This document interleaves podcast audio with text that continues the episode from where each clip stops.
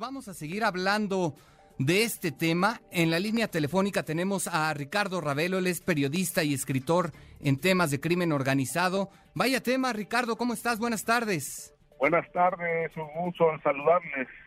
Oye, Ricardo, pues una recompensa millonaria por la que se ofrece por los hijos del Chapo desde Estados Unidos.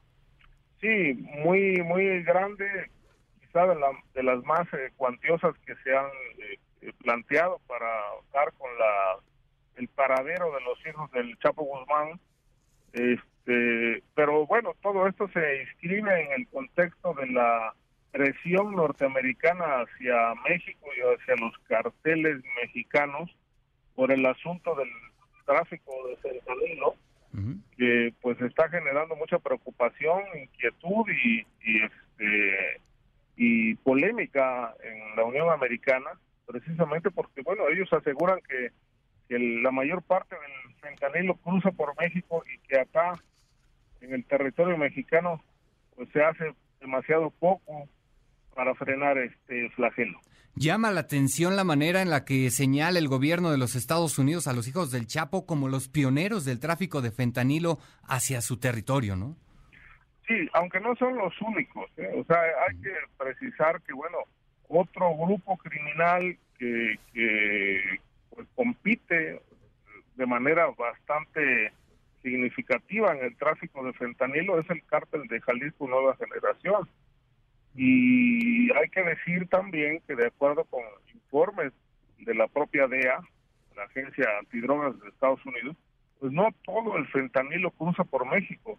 Es decir, entra también por Canadá, por Alaska.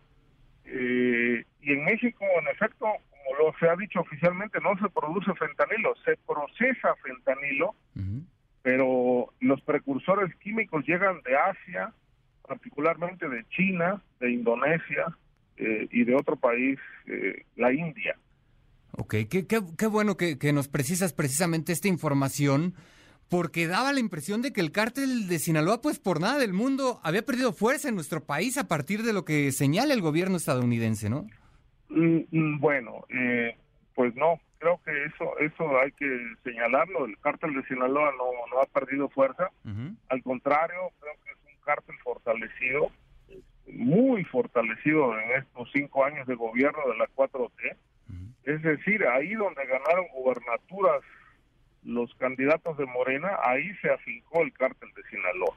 Este, sitios eh, donde no operaba, hoy está muy muy bien eh, afincado, como es Veracruz, como es este el estado de Tabasco, Tamaulipas, por citar algunos estados donde pues eh, a partir del triunfo de, político de Morena, pues ahí se afincó Sinaloa, coincidentemente. Ok, eh, Ricardo, ¿hasta dónde puede escalar esta crisis que hoy se vive por el tráfico de fentanilo? Bueno, hasta donde los gobiernos lo permitan, porque se entiende que hay una, en este momento hay una mesa de discusión, una mesa de diálogo para poner freno a este flagelo del tráfico de fentanilo. Pero bueno, no es eh, solo un acuerdo entre México y Estados Unidos, tienen que incorporar a China porque los precursores químicos provienen de ese país. Eh, en Estados Unidos también se produce fentanilo y obviamente también existe una amplia red de tráfico que no propiamente es una red de cárteles mexicanos, es eh, organizaciones criminales de Estados Unidos que ese gobierno de Biden tiene que reconocer que ahí en su país hay organizaciones criminales dedicadas a este tráfico, al lavado de dinero, este, con amplias conexiones en México, por supuesto, y en Centro y Sudamérica y más allá de este continente hacia, Europa. Es decir, son empresas verdaderamente transnacionales dedicadas al, al crimen organizado. Oye, Ricardo, entonces al final el problema es más grande de lo que creemos. Sí, por supuesto, no es un tema nada más de que México y Estados Unidos se pongan de acuerdo, o sea, es un tema de, bueno, ¿cómo le van a cerrar el paso al fentanilo? Estados Unidos considera que todo cruza por México, pero por ejemplo no dice nada de China, no dice nada de la India, no dice nada de Indonesia, Canadá, de Alaska, eh, los países que por donde se trafica y, por donde se, se mueve el, precursor químico. Es decir, el fentanilo para que se produzca necesita eh, químicos que entran a México, sí, por Lázaro Cárdenas, por Veracruz, por Tuxpan, Veracruz, eh, por varios puertos mexicanos.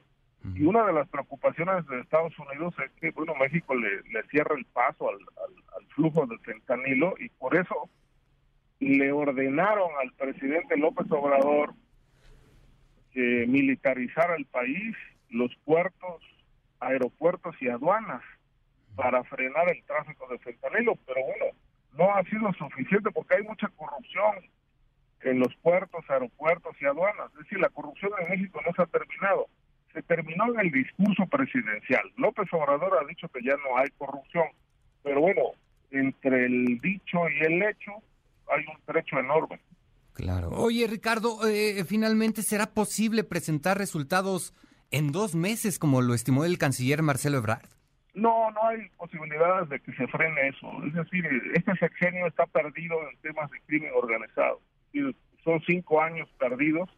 A mí me parece que pues, la cuatro, la cuarta transformación que ofreció López Obrador de pacificar el país y, pues eh, limitar el tema del tráfico de drogas, me parece que es un, es un tema ya, ya más que es un verdadero fracaso sexenal que será heredado al siguiente gobierno. Es decir, López Obrador se irá de la presidencia de la República en unos meses más con una asignatura pendiente.